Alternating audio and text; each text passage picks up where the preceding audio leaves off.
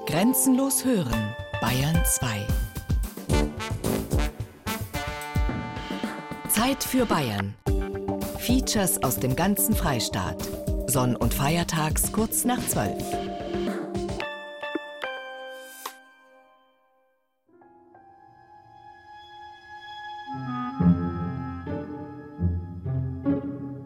Sonderlich interessiert haben mich Höhlen nie. Das änderte sich jedoch, als eine Freundin mich zu einer Höhlentour einlud. Etwas überrascht, dass es noch andere Höhlen in meiner Heimat gibt als die touristisch erschlossenen und mit Führungen öffentlich zugänglichen Schauhöhlen, die man auch mit Sandaletten begehen kann, sagte ich zu. Mit Stirnlampe und Fahrradhelm auf dem Kopf geht es nun los. Zuerst aufrecht stehend, später kriechend.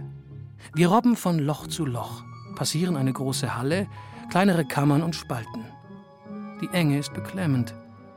Ich versuche, die Gedanken an herabstürzende Felsen abzuschalten. Gleichzeitig zieht es mich aber weiter. Ich will wissen, was nach dem nächsten engen Durchschlupf kommt. Wir sind schon eine ganze Weile unterwegs, als es mich ganz plötzlich so richtig erwischt. Für kurze Zeit hocke ich alleine in einem engen, verwinkelten Höhlenraum und weiß nicht mehr, woher ich eigentlich gekommen bin. Ich habe die Orientierung verloren, bin gefangen unter Tonnen von Erde und Stein. Nur das Licht meiner Stirnlampe erhellt matt die Finsternis. Finsternis ist das Fehlen von Licht. Ein Zustand, vor dem sich die meisten Menschen fürchten. Der Sehsinn ist praktisch abgeschaltet. Für wenige Minuten, eine Stunde oder gar Tage. Das war schon ziemlich real. Also ich hatte nicht mehr das Gefühl, da zu sein, wo ich vorher war, sondern eben irgendwo anders hingerückt zu sein, wo ich überhaupt nicht mehr wusste, mh, mm, ja, was da ist. Bin ich schon tot? Bin ich gestorben? Lebe ich noch? Und es war zum Teil eben sehr beängstigend. Zum anderen Teil aber hat es dann auch eine enorme Leichtigkeit gehabt. Der Pädagoge und Heilpraktiker Volker Bechert hat keine Angst vor der Finsternis, sondern sieht sie als Herausforderung, als einen Weg zu sich selbst. Mit 25 Jahren noch als Student wagte er zum ersten Mal den Schritt in die Dunkelheit, ins Ungewisse. 1978 verbrachte er seine Semesterferien in einem Kloster in Nepal. Sein buddhistischer Lehrer bot ihm an, fünf Tage im Dunkeln zu verbringen. Das sogenannte Affenretreat. Nichts sagen, nichts hören, nichts sehen. Tatsächlich ließ er sich die Augen verbinden und die Ohren mit Stöpseln verschließen. Dann setzte er sich in ein stockdunkles Zimmer. Dieses erste Gefühl, so im Dunkel zu sein, war hm, so erstmal angekommen. Und die ganzen Effekte haben eigentlich erst so nach einer Weile eingesetzt. Ja, also das war erstmal so, so ein Stück weit zur Ruhe kommen. Und dann äh, ging es aber los. Also dann haben eben angefangen, die Gedanken zu rotieren. Was mache ich hier eigentlich? Warum mache ich das eigentlich? Wo soll das hinführen? Ja, nachdem nichts mehr im Außen war, wurde halt die Wahrnehmung vom Innen viel stärker. Also die Gedanken wurden viel bewusster, das, die Körperwahrnehmung wurde viel bewusster. Plötzlich war der Herzschlag zu spüren und ja, es waren dann erstmal noch entspannte Stunden und dann wurde es aber mit der Zeit oder der Länge des Retreats auch teilweise unangenehmer. Die Dunkelheit als Spiegel unserer Seele. Wenn die äußeren Reize verstummen, beginnen die Gedanken ihr Spiel mit uns zu treiben.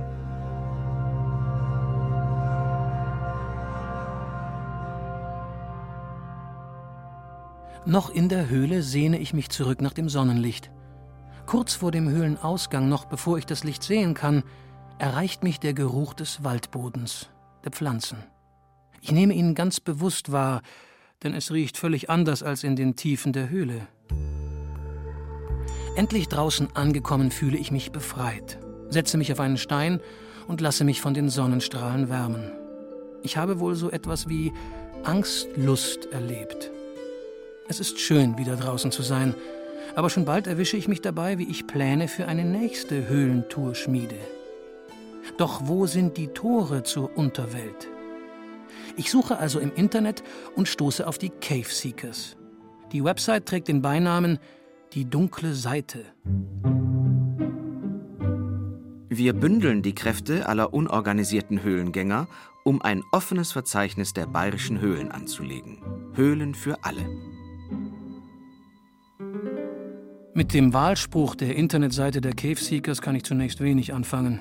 Ich bekunde aber mein Interesse an einer Höhlentour per E-Mail und prompt kommt die Antwort mit einer Einladung in die Kollerberghöhle in der Hersbrucker Schweiz. Also sag was, weil zwei brauchen wir nicht mitnehmen.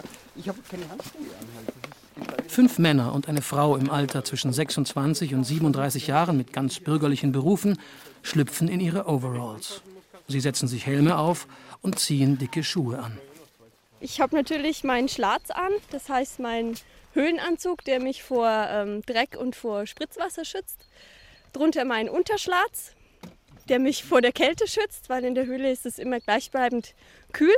Dann natürlich habe ich meinen Helm auf, aus Sicherheitsgründen.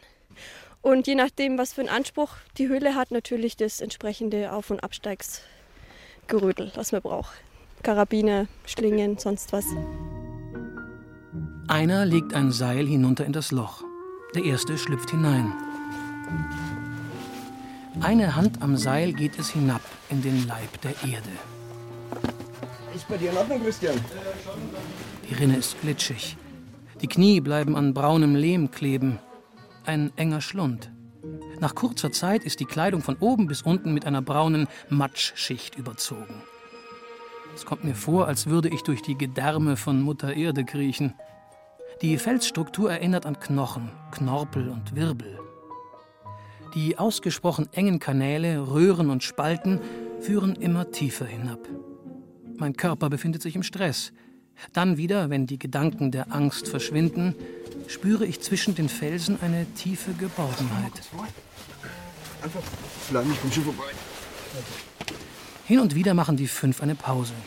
Sie liegen dann lässig auf einem lehmigen Felsabsatz wie auf einem Kanapee oder sitzen einfach im Matsch.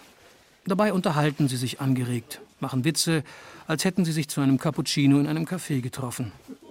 Stefan und Olli erzählen von ihrer Faszination für die Höhlen. Wenn man sie als Kind nicht dreckig machen durfte, ist das genau der richtige Sport. Ja. Zum einen ist das irgendwie für mich der Bezug zur Natur, dass man Sachen, die von der Natur erschaffen wurden, sozusagen bewundern kann, die nicht jeder im Alltag sehen kann. Also das ist das eine Ding, wo es auch bei mir eigentlich angefangen hat. Und was jetzt im Nachhinein noch besser ist für mich, ist auch teilweise auch die körperliche Herausforderung, weil einfach auch seinen Körper mal selber kennenzulernen, dass man auch über seine Grenzen geht und auch Sachen macht, die man vorher noch nicht gemacht hat. Die Höhle ist ein Ort, wo du in unserer Gesellschaft total schnell weg bist. Ne? Nebenan ist die Bundesstraße, aber wenn du in der Höhle bist, bist du von der Welt weg. Das ist einzigartig an Höhlen. Ne? Ja, weil du sonst nur fotografierst. Stine hat einen Fotoapparat aus einer Plastikbox genommen. Zwei andere halten einen Blitz, um die Höhle besser auszuleuchten. Bei jeder Mission werden äh, Bilder hauptsächlich vom Hohlraum gemacht. Das heißt, die Versinterungen, die Tropfsteine, den Schmuck, aber auch die Strukturen von den Gängen oder vom Gestein um einfach das Schönste an der Höhle mit ähm, festzuhalten. Die Bilder werden dann bei uns auf die Homepage gestellt und die kann sich dann jeder anschauen. Wie Würmer kriechen wir die matschigen Gänge bis hinunter zu einem Becken, in dem glasklares Wasser steht. Hier ist Schluss. Höchstens mit Tauchausrüstung könnte man noch ein Stückchen weiter. Wir kehren also um. Drei Stunden waren wir in der Höhle unterwegs. Bei einem Gespräch vor der Höhle erinnere ich mich an den Spruch auf der Internetseite der Cave Seekers. Höhlen für alle. Jürgen Wipplinger, der Gründer der Seite, erzählt mir, wie es dazu kam. Aus akutem Höhlenmangel. Es gibt zu wenig Informationen über die vielen Höhlen auf der Welt. Und äh, da musste man dann irgendwelche Schritte unternehmen und das habe ich dann getan in dem, was hast du genau getan, dieses caveseekers.com getippt und ins Netz gestellt. Und was passierte dann? Zunächst waren wir nur zu dritt und jetzt also sind wir relativ viele Menschen. Durch immer mehr Menschen äh, erreicht man dann irgendwann eine kritische Masse, wo dann äh, immer mehr Informationen aus allerlei Kanälen äh, zu uns flossen und noch fließen. Ja, und daher besteht im Augenblick eigentlich kein Mangel an Informationen über Löcher, insbesondere in Franken. Denn hier gibt es genügend. Auf der Internetseite kann jeder auf Daten zu Höhleneingängen zugreifen. Mit ihrer Haltung haben sich die Cave Seekers bei vielen anderen Höhlenvereinen einen schlechten Ruf eingehandelt.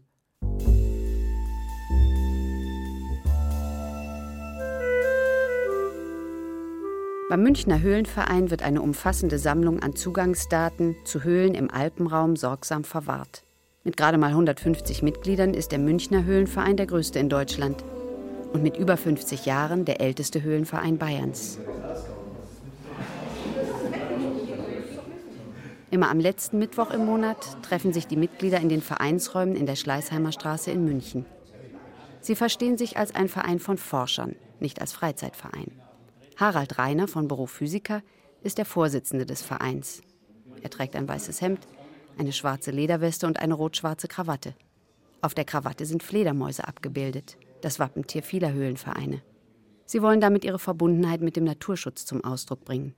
Harald Reiner schließt einen Eisenschrank auf, in dem zahlreiche Aktenordner stehen. Der Schrank ist stets verschlossen und nur wenige Mitglieder des Vereins verfügen über einen Schlüssel. So, wir sind jetzt hier im Raum mit unserem sogenannten Höhlenkataster. Das ist die Dokumentation über die Höhlen des bayerischen Alpenraums. Das Höhlenkataster besteht aus Aufzeichnungen, Karten, Fotos und Berichten von Höhlenforschern. Ein extra Katasterwart sammelt die Informationen der Vereinsmitglieder. Jeder, den die Abenteuerlust auf Höhlen gepackt hat, könnte sich hier mit Zugangsdaten eindecken. Theoretisch. Theoretisch sind sie richtig, weil wir die ganze Information haben und die Daten sammeln. Aber wir geben zum Beispiel aus prinzipiellen Gründen an Leute, die wir nicht kennen, keine Zugangsbeschreibungen raus. Auch in Objekte, die vom Naturschutz her oder von Archäologie, Paläontologie her empfindlich sind, kann jeder hin. Und das ist durchaus eine Problematik. Darum sind wir eben sehr zurückhaltend, einfach mit Informationen an Unbekannte rauszugeben. Der nach wie vor gilt als bester Naturschutz für den empfindlichen Lebensraum Höhle, sie gar nicht erst zu betreten. Die Vereine fürchten, dass ihre Forschungsstätten zu reinen Freizeitobjekten verkommen könnten. Auch im Buchhandel oder in der Bibliothek sind nur sehr wenige Höhlenführer zu finden. Während es für Kletterer, Paddler oder Bergsteiger Bücherregale voller detaillierter Tourenbeschreibungen gibt, trifft das für Höhlen nicht zu. Die paar Führer, die es über Höhlen in Deutschland gibt, lassen sich an einer Hand abzählen. Das Thema Höhlengehen in Deutschland ist überschaubar. Höhlensport, Höhlentourismus, einfach Höhlengehen ist eine große Sache in Italien, in Frankreich, in Großbritannien dort wo es viele Höhlensysteme gibt, wo es große Sachen gibt. Und dort wird die Sache von etlichen tausend Leuten, tausenden betrieben, so wie Leute Mountainbike gehen, klettern gehen. Also dort ist ein Publikum da, das sicher in die Hunderttausende geht. Wenn Sie bedenken, bei uns in Deutschland, der Verein Verband Deutscher Höhlen- und Karstforscher hat im Endeffekt nur so zwei, zweieinhalbtausend Mitglieder. Wir hier in München sind 150. Dann gibt es die Nachbarvereine in Chiemgau und Marktschellenberg. Das sind miteinander höchstens nochmal 100. Den Verein im Allgäu mit vielleicht 50 und dann noch eine Dunkelziffer, die einen Faktor 2 ausmacht. Das heißt, wir haben im gesamten bayerischen Alpenraum äh, irgendwie 1000 Leute, die an dem Thema sind. Und das ist für einen ein Buchmarkt eigentlich unattraktiv. Also da finden sie auch keinen Verleger mehr, der äh, irgendwie da was machen würde. In einem Nebenraum des Münchner Höhlenvereins sitzt Roland Konopatsch. In Anzug und Krawatte ist er direkt von der Arbeit zum Vereinsabend gekommen. Er ist zwar Mitglied beim Münchner Höhlenverein, aber auch bei den Cave Seekern. Also es war sehr schwierig in der Münchner Höhlenszene Kontakt zu finden. Es hat vor 20 Jahren angefangen, da war ich mal im Geologischen Institut. Ich glaube, dort war damals das Vereinsheim. Und es war keine Möglichkeit, äh, Anschluss zu finden, weil die Höhlenszene sehr geschlossen war. Insbesondere in Franken ist ein ähnliches Problem gewesen, was den Jürgen Wipplinger dazu veranlasst hat, eben die Cave-Seekers-Seite zu gründen als Selbsthilfegruppe, um praktisch selbst ohne die Hilfe der Höhlenvereine Informationen zusammenzutragen. Inzwischen ist der Münchner Höhlenverein Roland Konopatschs Heimatverein geworden. Er hat sich von einem Höhlengänger zu einem Entdecker entwickelt.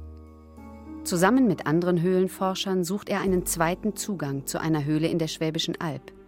Sie gehen davon aus, dass sich hinter der Blautopfhöhle möglicherweise eines der größten noch unentdeckten Höhlensysteme Deutschlands befindet. Bisher gibt es aber nur einen Zugang, der durch Wasser führt. Heute Abend ist er aber nicht wegen seines Forschungsprojektes gekommen. Ein neuer hatte sich per E-Mail an ihn gewandt, Robert Klobuschar. Er ist auf eine Höhle in Kroatien gestoßen und sucht nun Kontakte.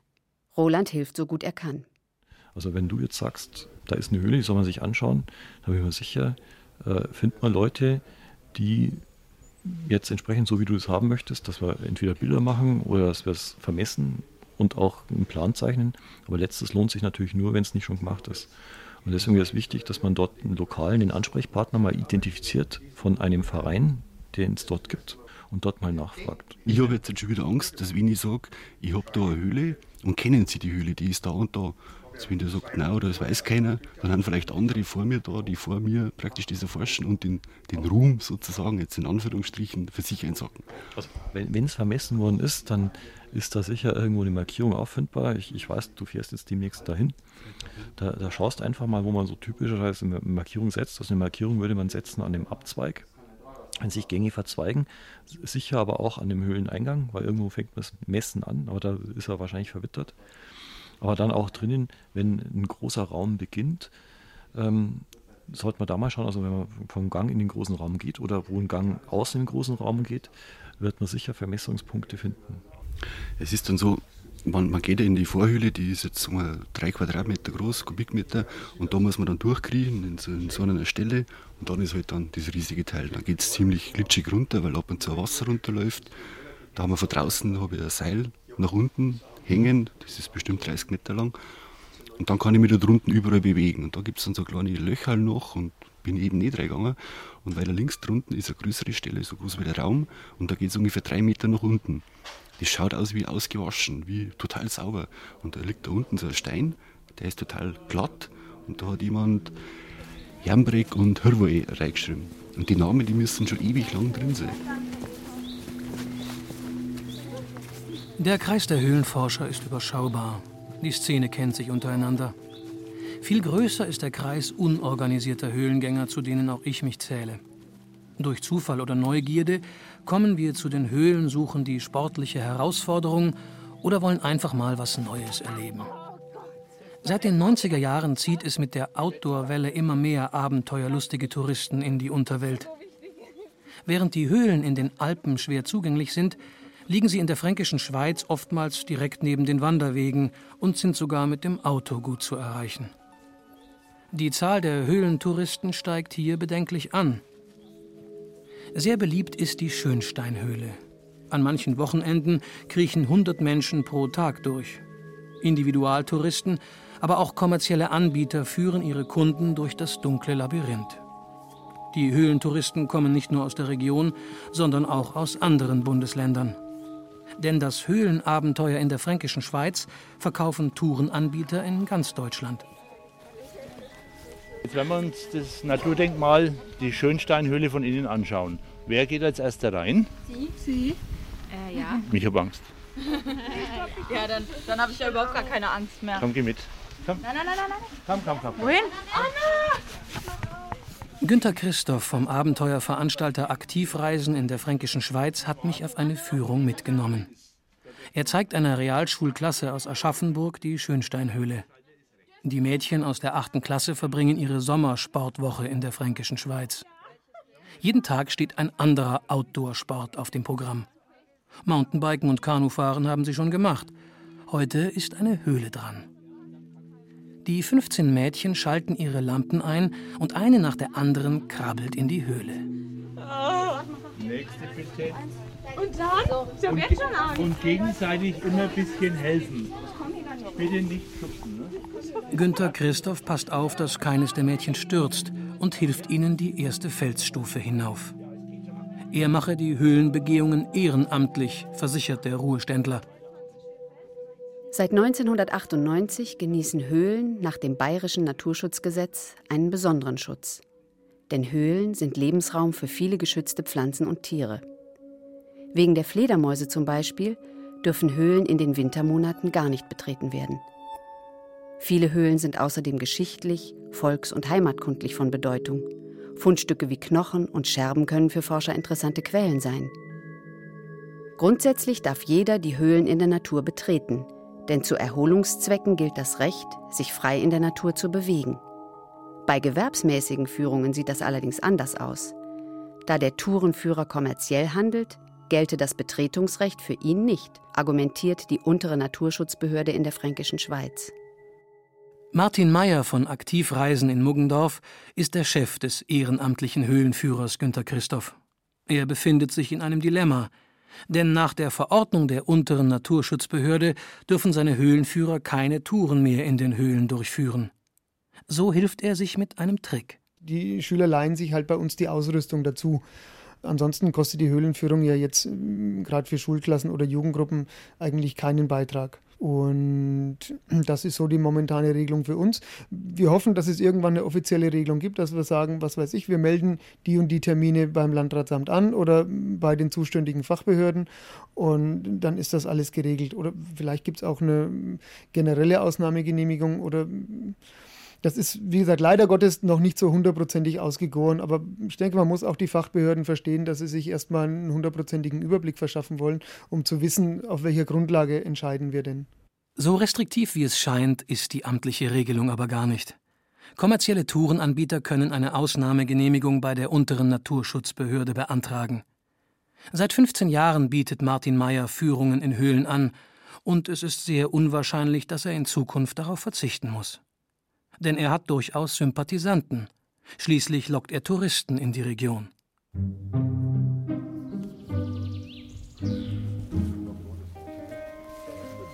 Auf einem Kontrollgang führt mich Wolfgang Geisner vom Naturpark Fränkische Schweiz zur Schönsteinhöhle. Auf einer Felswand ist ein quadratischer Abdruck zu erkennen.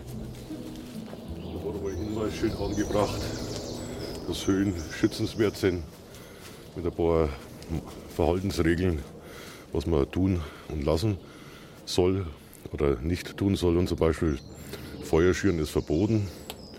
Eine schöne Hinweistafel, man sieht noch die Nieden, wo es angebracht worden ist, aber die Tafel ist weg, ist abgebrochen. Dann das wäre so das nächste, dass wir wieder so eine Tafel da anbringen.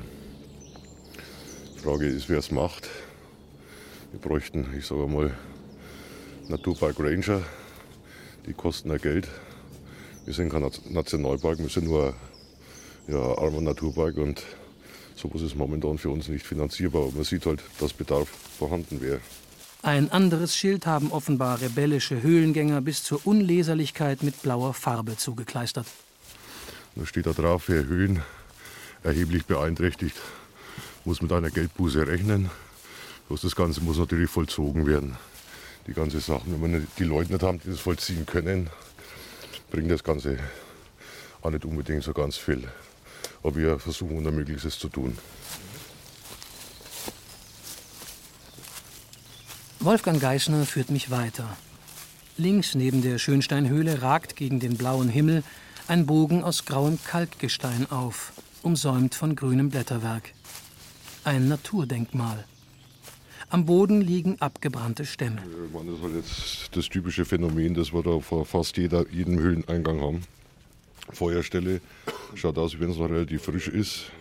Da waren wir uns sehr fleißig, da ist dann schon das nächste Feuerholz eingetragen worden. Wenn man die Höhlenwände anschaut, alles zusammengesäut, zusammengeschmiert. Und das ist halt so eine typische Situation. Außerdem sind wir mitten im Wald. Was passiert, wenn Feuer geschürt wird und das Feuer greift über? An die Wand hat jemand mit schwarzer Farbe ein Sternenrad gezeichnet. Für sich ist es eigentlich ganz schön, aber es verändert nun mal das Bild des Naturdenkmales. Wir haben das schon ganz anders erlebt. Ich meine, scheinbar haben sie ihren Dreck wieder mitgenommen. Waren noch mal ein paar Fleißige. Sonst ist es nicht selten, dass dann Flaschenscherben rumliegen, Plastikmüll und so weiter und so weiter. Und dann, wenn man ein paar Meter weiter geht, dann sieht man dann die typischen äh, Papieransammlungen äh, mit irgendwelchen ja, Fäkalien drunter. Neben der Feuerstelle liegen Äste als Brennholz bereit. Die schönen Prügel da. Vorsicht. Weg ist es. Und das andere drüben dann noch und dann ist wieder Dann müssen sie es zumindest schon von unten wieder raufschleppen. Dann haben sie ein wenig mehr Arbeit. Das sind also die kleinen Sachen, die man noch erledigen kann. Wolfgang Geisner wirft sie einen Abhang hinunter. Feuer machen in jeder Form ist im Wald verboten. Erlebnishungrige lassen sich aber von solchen Verboten nicht abhalten. Auch eine Techno-Party größeren Ausmaßes habe bereits vor der Schönsteinhöhle stattgefunden, berichtet der zuständige Förster Erwin Bittermann. Genau so ist es. Also die müssen eigentlich mit einem äh, großen Fahrzeug die Lautsprecher hier hergebracht haben und die Verstärker. Und dann waren eben mehrere tausend Menschen hier, die von, nirgend, von niemandem irgendeine Art von Erlaubnis eingefordert haben. Ja, und entsprechend kann man sich auch vorstellen, äh, wie dann die Umgebung ausgesehen hat. Also es gab weder irgendwelche Klos noch irgendwelche Infrastruktur, die so ein Festival begleitet haben oder begleiten sollten. Und es war eben mitten im Wald einer großen Höhle mit den ganzen, äh, also es war hier eine totale Beschallung von einem Gebiet von vielleicht 50 Hektar.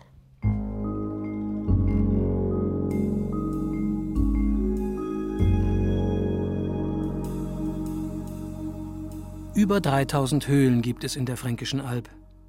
In seinem Höhlenkonzept tritt der Naturpark Fränkische Schweiz Feldensteiner Forst dafür ein, eine geringe Zahl von Höhlen für den Tourismus freizugeben. Andere schützenswerte Höhlen sollen hingegen verstärkt kontrolliert werden. Auf einer Karte des Naturparks sind 31 Höhlen als Wandertipp eingezeichnet. Die vielbesuchte Schönsteinhöhle ist nicht dabei. Im Höhleneingang zur Schönsteinhöhle sehe ich eine verrostete Eisentür. Nach dem Willen der unteren Naturschutzbehörde soll sie auch den Sommer über verschlossen sein.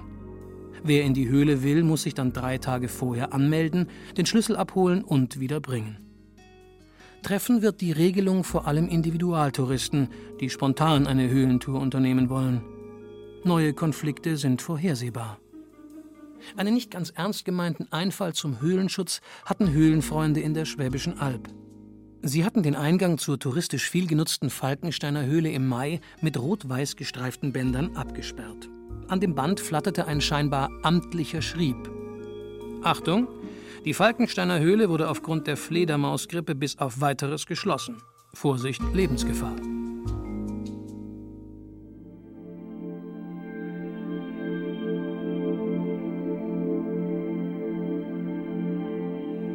Die Nacht ist der Illusion freundlicher gesonnen als der Tag. Die Dunkelheit legt sich über die Hässlichkeiten des Alltags.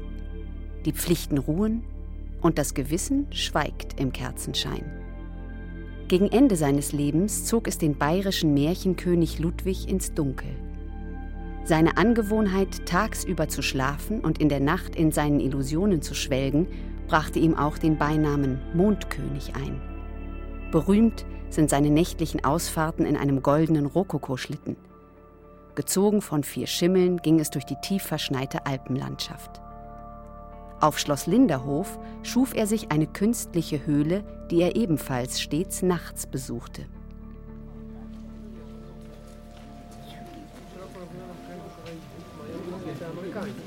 Oh, grüß Gott. Wenn Sie mir bitte Ihre Eintrittskarten zeigen und dann bis zum See durchgehen, dort beginnt dann die Führung. Dankeschön. Thank you. Straight ahead. Es ist vormittags 11.10 Uhr. Vor der Venusgrotte auf dem Gelände von Schloss Linderhof warten rund 40 Besucher. Eine Angestellte der bayerischen Schlösserverwaltung hängt das Stahlseil an der Absperrung aus und lässt die Besucher in die Grotte passieren. Eine Digitaluhr vor dem Höhleneingang zeigt im 20-Minuten-Takt die nächste Führung an. Eine Videokamera überwacht den Eingang. So, bis zum See bitte weitergehen. Straight ahead to the lake, please.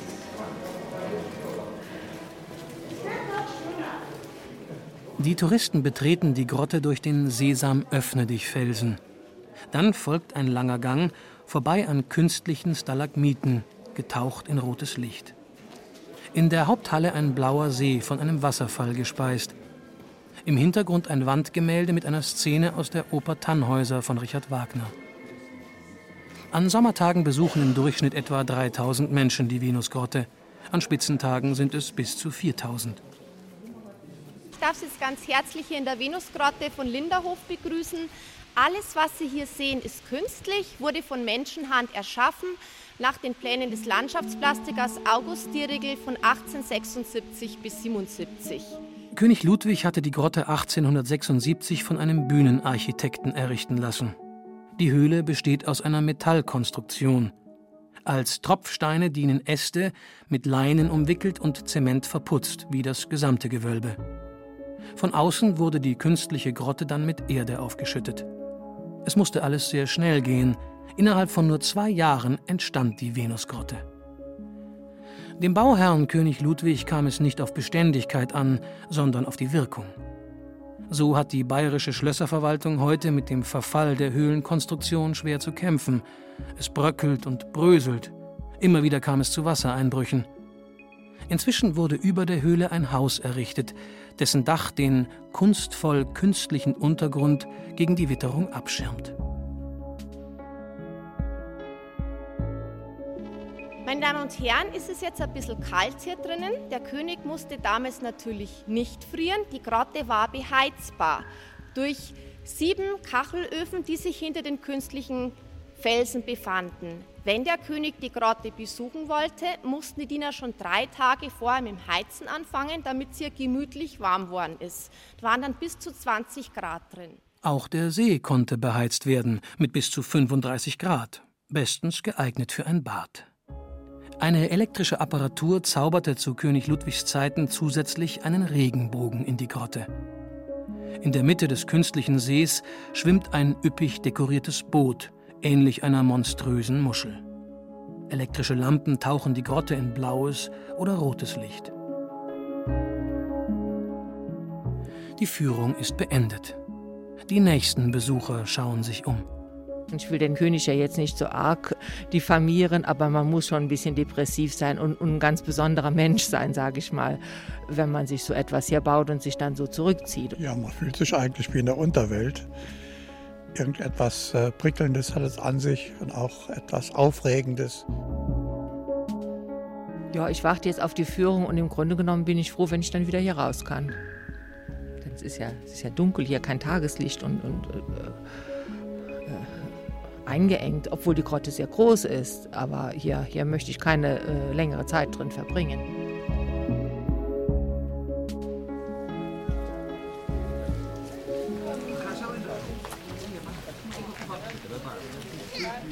Also für die damalige Zeit war das ja mit Sicherheit ein Mordsbauwerk, aber heute finde ich es eigentlich ein bisschen kitschig. Ne? unwirklich. Es ist einfach unwirklich und hier ist die nackte Realität, das ist Leben.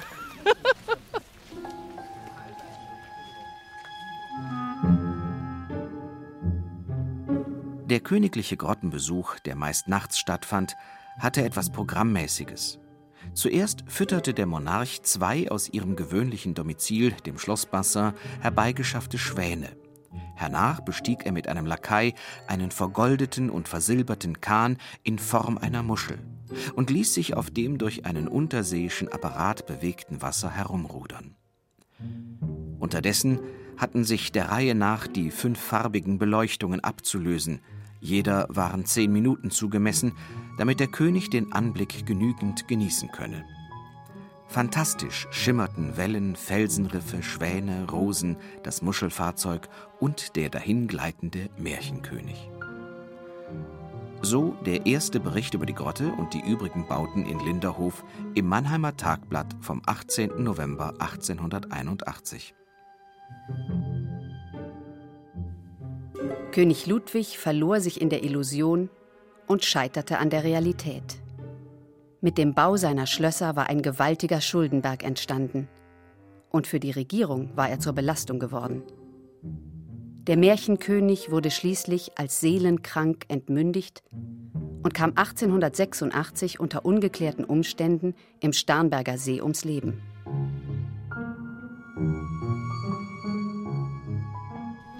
Eine große Bitte, passen Sie bitte auf den Kopf auf. Wir haben teilweise sehr niedrige Decken. Aber mit ein bisschen Vorsicht kann man das schon meistern. Katja Huhn geht mit einer Taschenlampe voraus durch die beleuchtete Binghöhle. Die Höhle in der fränkischen Schweiz ist eine Schauhöhle und im Besitz der Gemeinde Streitberg. Mich hat die Höhle interessiert, weil es hier im September letzten Jahres einen eigenartigen Vorfall gegeben hat. Hier haben Sie eben diese eindrucksvollen Felsformationen. Das ist auch eine Besonderheit der Binghöhle.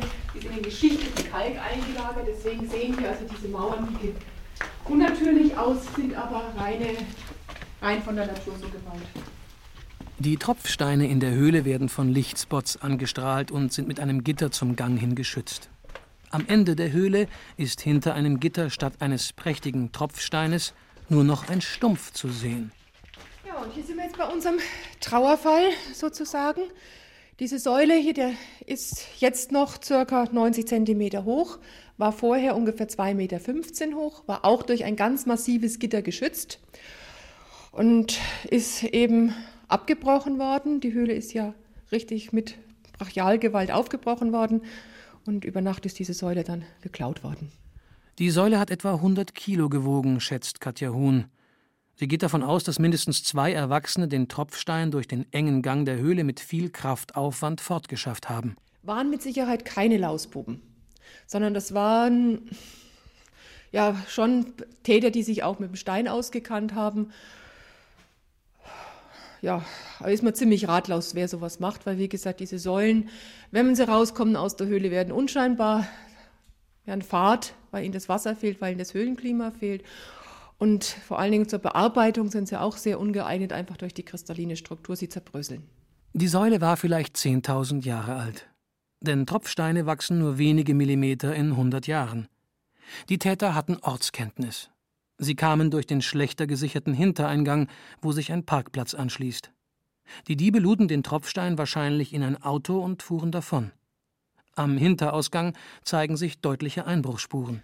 Hier sieht man jetzt also noch die Bruchspuren an der Tür, wo hier mit Brachialgewalt aufgemeißelt wurde. Hier war oben auch alles der rausgebrochen. Hier, das ist also alles jetzt erst neu gesichert worden wieder. Auch der Ausgang wird nun zusätzlich mit dicken Gitterstäben gesichert. Katja Huhn rätselt über den eigenartigen Diebstahl. Vielleicht will sie aber auch nichts sagen. Denn lange suchen muss ich für ein mögliches Motiv nicht. Wer im Internet bei eBay Tropfstein eingibt, wird schnell fündig. Da wird ein Stück Stalagmit für 40 Euro angeboten. Herkunft angeblich Adria. Ebenfalls angeboten wird ein wörtlich gigantischer, 135.000 Jahre alter Tropfstein für 3.000 Euro. Man kann nur erahnen, welchem Zerstörungswillen frei zugängliche Naturhöhlen ausgesetzt sind. Die Forderung echter Höhlenkundler nach Geheimhaltung der Höhlen ist auch unter diesem Gesichtspunkt nachvollziehbar. Sogar auf Mineralienbörsen würden immer wieder Tropfsteine angeboten, erzählt mir Bärbel Vogel, die Vorsitzende des Verbandes der deutschen Höhlen- und Karstforscher. Sie kämpft für ein Handelsverbot für Tropfsteine. Da haben wir eben letztes Jahr im Europaparlament eine Anfrage gestartet. Hat ein spanischer Abgeordneter, Miquel Irujo von den spanischen Grünen, eine Anfrage an die EU-Kommission gestellt. Die haben gesagt, sie wären dafür leider nicht zuständig und haben eben auf die einzelnen Mitgliedstaaten verwiesen. Und jetzt äh, wollen wir natürlich versuchen, über Bundestagsabgeordnete ein Tropfsteinhandelsverbot für Europa wieder in die EU-Kommission zu bringen, weil in USA ist es eben seit 1988 schon verboten, mit Tropfsteinen zu handeln. Die Diebe zerstören nicht nur unwiederbringlich die Natur, sie zerstören auch wichtige Daten für Forscher. Ja, man kann äh, das Klima der vergangenen Jahrtausende äh, an Tropfsteinen messen.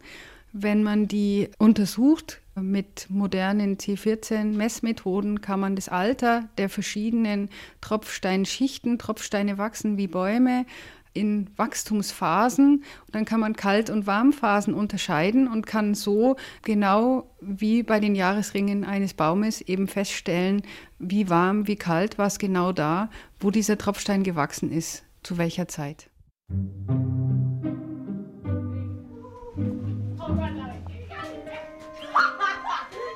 Was hängt da unten?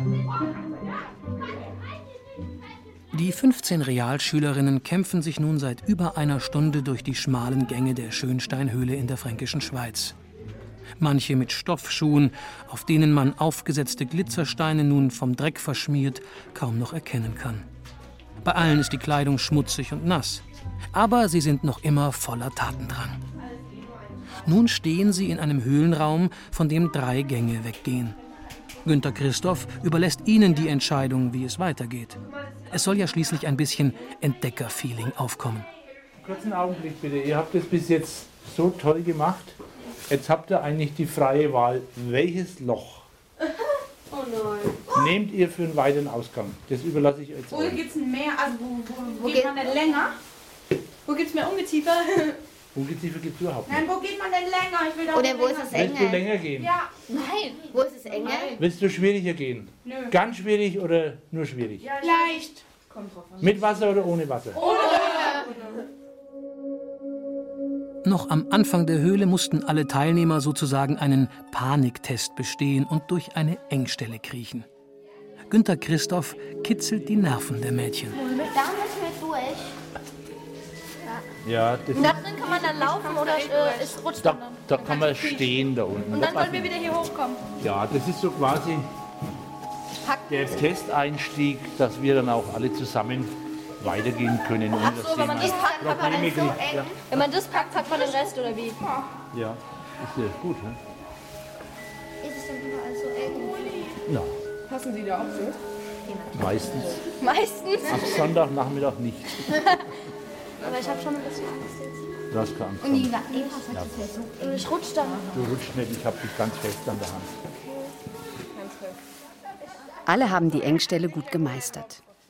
Gefahrlos ist die Schönsteinhöhle trotzdem nicht. Immer wieder wurde sie in der Vergangenheit Schauplatz für Einsätze der Bergwacht. 2006 musste ein erfahrener 23-jähriger Höhlengänger aus dem hintersten Winkel der Schönsteinhöhle gerettet werden. Als er sich durch eine Schmalstelle zwängen wollte, rutschte er ab und verkeilte sich mit den Beinen in einem darunterliegenden Spalt. 2005 fanden Höhlentouristen vor der Schönsteinhöhle herrenlose Kleidung und Gegenstände.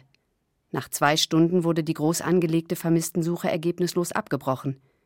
Im selben Jahr blieb ein 34-Jähriger beim Kriechen durch eine Engstelle stecken. Matthias Gebert von der Höhlenrettung in Nordbayern erinnert sich an den Einsatz. Also dann geht mir der, das Adrenalin schon ganz schön unter die Hutschnur bei sowas, wenn ich das als Einsatzmeldung kriege. Weil dann weiß ich, dass es eng wird und dass man nicht genau weiß, ob man den jemals wieder rauskriegt. Der große und beleibte Mann war mit neun anderen in der Höhle unterwegs. In einer etwa zehn Meter langen Kriechpassage am Ende der Tour passierte es.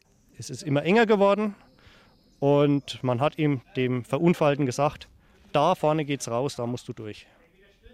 Er hat sich da reingearbeitet, bis er wirklich nicht mehr vorwärts oder rückwärts kam. Okay, es lag auch zum Teil an der Form der Engstelle. Die war oval und zwar nicht waagrecht oval, sondern schräg oval, sodass er unten reingerutscht ist und dann auch selber dann nicht mehr, nicht mehr rauskam. Und es war sehr unzugänglich. Das war ein, ein Schluf, eine Kriechröhre, die wirklich so eng war, dass man nur an den Kopf oder an die Füße hinkam und nicht zwischendrin anfassen konnte, hochziehen oder sowas, sondern da musste man wirklich schauen, dass man da hinkommt. Er hat sich also mit dem Brustkorb so reingearbeitet, sogar noch den, den Pulli ausgezogen, dass er vielleicht doch noch durchkommt und lag dann im Brustkorb eingeklemmt direkt auf dem Felsen auf. Der Verunglückte befand sich laut eines Berichtes der Höhlenrettung in einem schweren Panikzustand. Vielleicht schon am Rande der Somnolenz, also der Eintrübung, und hat es vielleicht gar nicht mehr so mitgeschnitten, was, da, was ihm da jetzt widerfahren ist. Hat natürlich massive Angst gehabt. Wir haben es dann geschafft, mit aller Gewalt den guten Menschen einen halben Meter rückwärts zu kriegen, sodass man vor ihm eine Felskuppe wegnehmen konnte und er dann frei war. Sie mussten den Mann praktisch freisprengen. Aber er überlebte schwer verletzt.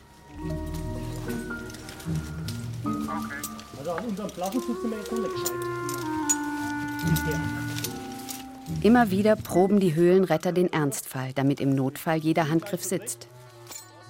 16 ehrenamtliche Höhlenretter trainieren in der Espashöhle in der fränkischen Schweiz. Links von mir kommt der Tageslichtschacht rein, da wo der Wolfgang jetzt hängt. Wolfgang, sag mal Hallo. Und vor uns befindet sich direkt der Schacht, von hier aus ungefähr 25 Meter bis zum Aufschlag unten. Rettungen aus Höhlen sind extrem aufwendig. 16 Personen und mehr müssen anpacken, um einen Verletzten zu retten. Bei Notfällen sind meist noch mehr Retter vor Ort. Mit bei der Übung ist auch Roger Gruni. Er war von Anfang an bei der Höhlenrettung dabei. Es begann Mitte der 80er Jahre zunächst mit einem Arbeitskreis Höhlenrettung. Im Notfall gab es eine Telefonliste und dann wurden alle abtelefoniert. Mobiltelefone gab es noch nicht. Zunächst war die Höhlenrettung nur als Kameradenhilfe gedacht, erzählt Roger Gruni. Und das ist eben aus, aus dieser Idee oder Überlegung entstanden, dass man Kameradenhilfe macht, wenn jetzt jemand verunfallt ist, weil wir festgestellt haben, dass der, der normale Rettungsdienst, beziehungsweise was damals üblich war, das THW zu rufen, die dann mit einem riesigen Materialaufwand äh, anmarschiert sind und eigentlich aber äh, nicht höhlentauglich waren. Inzwischen aber ist die Höhlenrettung zu einer Touristenrettung geworden. Seit der Novellierung des Bayerischen Rettungsdienstgesetzes ist die Höhlenrettung gar als Teil der Bergwacht offiziell anerkannt.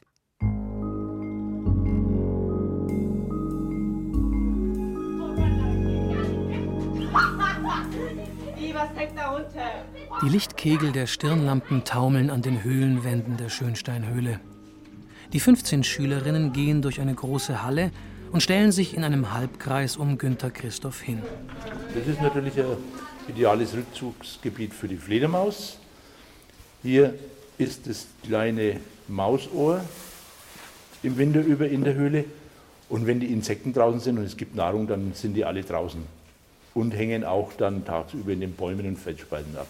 Mhm. Und im Winter geht man eh nicht in die Höhle, auch wenn eine Höhle nicht verschlossen ist, bleibt man draußen. Mhm. Warum denn? Weil eben die Fledermäuse, die dann in dem Bereich überwintern, wenn man die stört und die müssen auffliegen, dann verbrauchen die Energie und die können aber keine Energie zuführen und dann verhungern die. Die Kinder hören aufmerksam zu. Klar ist, dass Naturschutz nicht unter der Erde aufhören darf. Gleichzeitig wollen die Menschen mehr über Höhlen erfahren. Und das ist auch in Ordnung, wenn sie bereit sind, sich an grundlegende Verhaltensregeln zu halten, eben nichts in den Höhlen zu hinterlassen und auch nichts mitzunehmen. Höhlen sind nun einmal ein empfindlicher Lebensraum, der über Jahrtausende entstanden ist und in kürzester Zeit zerstört werden kann. Höhlen einfach zuzusperren, kann sicherlich keine Lösung sein. Also jetzt machen wir alle mal das Licht aus, bitte. Dann stellen wir fest, dann stellen wir fest, es ist hier absolute, fast absolute Finsternis. Erschrocken von der Dunkelheit schaltet ein Mädchen noch mal kurz seine Lampe an. Günter Christoph wiederholt, alle Lampen sollen ausgeschaltet bleiben. Dann erzählt er eine Geschichte. Man erzählt sich, dass vor 30 Jahren etwa hier zwei junge Damen ihres Zeichens Lehrerinnen mit dem Fahrrad zur Schönsteinhöhle gefahren sind, haben ihr Kerzchen angezündet und haben hier im vorderen Bereich die Höhle eigentlich nur anschauen wollen. Aber oh. offensichtlich war die Situation hier so interessant, dass die Mädels weiter rumgelaufen sind und plötzlich war die Kerze alle. Die Streichhölzer waren nass bzw. feucht und dann war es passiert. Die haben also nicht mehr rausgefunden und mussten hier fünf oder sechs Nächte zwangsweise verbringen.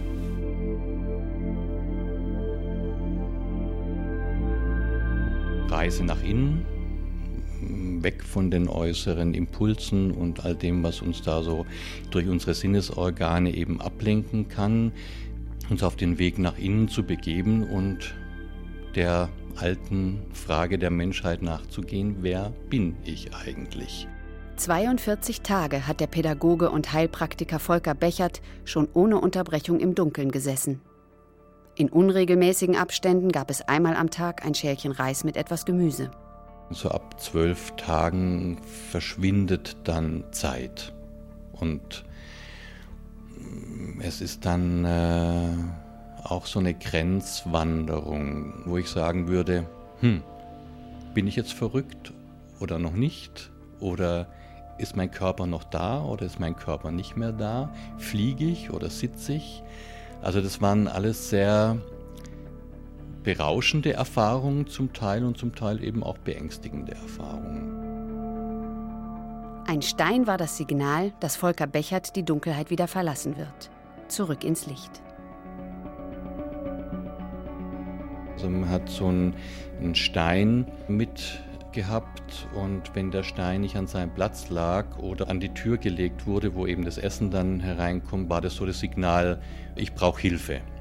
Und dann war klar, wenn der Stein von außen aktiv verrückt wird, äh, dass es so wie so eine Vorbereitung ist. Okay, jetzt bereite dich innerlich darauf vor, wieder hinauszugehen aus diesem Retreat. Heute unterstützt Volker Bechert andere bei ihrem Wunsch nach Selbsterfahrung in der Dunkelheit. Eine Höhle brauchen sie dazu nicht. Für ihre Sitzungen mieten sie ein Hotel an und verkleben die Zimmerfenster mit schwarzer Folie. Der nächste Schritt war dann ganz langsam und vorsichtig achtsam hinausgeführt zu werden in die Natur, manchmal auch an einen Bach oder an Wasser oder an einen Baum. Und dann wurde so ganz langsam nach und nach die Sinne wieder dazugenommen, das heißt, die Ohrstöpsel wurden rausgenommen, das heißt, ich war immer noch im Dunkeln, aber hörte dann wieder. Und der nächste Abschnitt war dann, die Augen noch geschlossen zu haben und die Augenbinde abgenommen zu bekommen und so Schrittchen für Schrittchen eben die Sinne wieder an die Umgebung zu gewöhnen.